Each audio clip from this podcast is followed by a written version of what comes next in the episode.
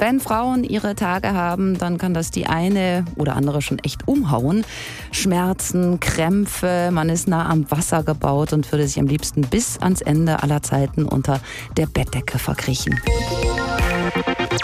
Kann ein Arbeitgeber mit derart gebeutelten Mitarbeiterinnen wirklich was anfangen? Sollte er sie ins Büro zwingen, aller Leiden und Maläsen zum Trotz?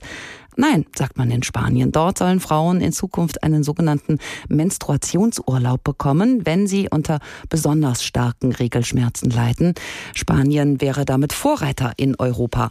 Der Gesetzentwurf wird heute offiziell vorgestellt. Darüber gab es aber in den vergangenen Tagen ordentlich Diskussion, denn ausgerechnet zwei Spitzenpolitikerinnen der Minderheitsregierung schienen unterschiedlicher Meinung zu sein über diese Pläne. Der Ton war dabei stellenweise auch ziemlich rau.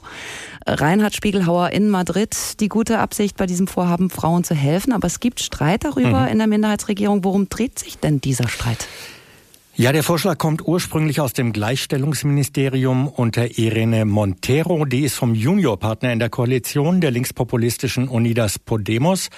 Aber vergangene Woche hat die Wirtschaftsministerin Nadia Calvino von den Sozialisten, also vom großen Partner, die hat das hier gesagt. Nunca vamos a adoptar medidas que puedan resultar en una estigmatización de las mujeres. Also die Regierung wird niemals Regeln beschließen, die Frauen stigmatisieren könnten.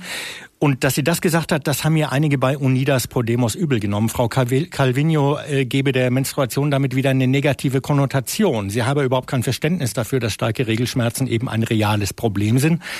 Aber am Ende hat sich das ein bisschen aufgeklärt. Es ging vor allem um die Frage, welche Folgen hat so ein Recht auf Menstruationsurlaub potenziell auf dem Arbeitsmarkt. Also Arbeitgeberinnen und Arbeitgeber, die könnten natürlich in Versuchung kommen zu sagen, da stellen wir lieber Männer ein, wenn wir bei Frauen damit rechnen müssen, dass die jeden Monat ein paar Tage ausfallen, obwohl so eine Diskriminierung natürlich illegal wäre. Und wie sieht das auf Seiten der Arbeitnehmerinnen und Arbeitnehmer aus? Also wie fallen denn die Reaktionen aus auf diesen Vorschlag eines Menstruationsurlaubs? Stimmen aus der Gesellschaft allgemein? Ja. Also gibt da keine Umfragen und man muss sagen, wie immer in Spanien äh, gibt es politisch eine starke Polarisierung, Polarisierung auch bei diesem Thema. Selbst die Gewerkschaften halten sich ein bisschen zurück. Die sagen im Grunde, ja, das wäre eine gute Sache. Auf der anderen Seite gibt es eben auch Gewerkschafter, die sagen, müssen wir schauen, ob das Probleme gibt für die Frauen auf dem Arbeitsmarkt.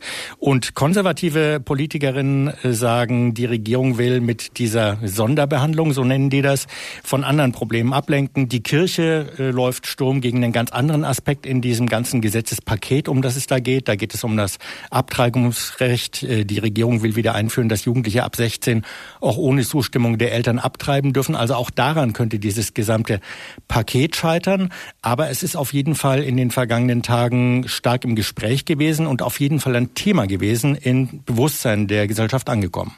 Die Arbeitgeber, die Unternehmen hast du angesprochen. Wer soll den Urlaub bezahlen? Also wie wird das Thema unter wirtschaftlichen Gesichtspunkten diskutiert?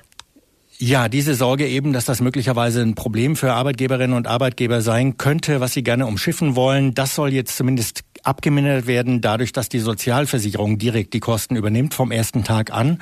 Auch für Frauen übrigens, die bisher gar nicht in die Sozialversicherung eingezahlt haben. Das soll es eben den Arbeitgeberinnen und Arbeitgebern leichter machen, damit zu leben. Wie viel das am Ende kostet, das weiß keiner genau. Die Gleichstellungsministerin glaubt, dass bis zu jede vierte Frau ein Recht auf freie Tage haben könnte. Aus dem Gesundheitsministerium heißt es, da bezieht man sich auf medizinische Studien, bis zu jede zehnte Frau hat entsprechend starke Regelschmerzen. Übrigens muss das jeweils auch eine Ärztin oder ein Arzt der Frau bestätigen und wahrscheinlich jeden Monat wieder. Die ganz genauen Regeln kennen wir noch nicht, die erfahren wir heute Mittag. Wie steht das jetzt um die Chancen, dass das Vorhaben dann auch verwirklicht werden kann? Ist das jetzt erstmal nur eine Debatte, die Fetzen fliegen oder könnte das tatsächlich auch umgesetzt werden?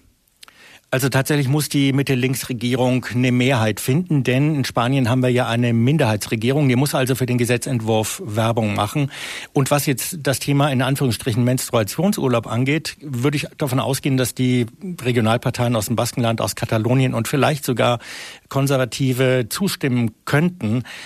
Problem könnte sein, und das habe ich gerade vorhin angedeutet, dass die Konservativen andere Punkte in diesem gesamten Gesetzespaket, um das es da geht, mhm. ähm, versuchen werden zu Fall zu bringen, nämlich vor allem diese Regel Abtreibung ab 16 ohne Zustimmung der Eltern. Das hatten die Sozialisten 2010 schon mal durchgesetzt, die Konservativen 2015 kassiert und jetzt will es eben die Regierung wieder einführen. Das könnte die ganze Geschichte zum Kippen bringen.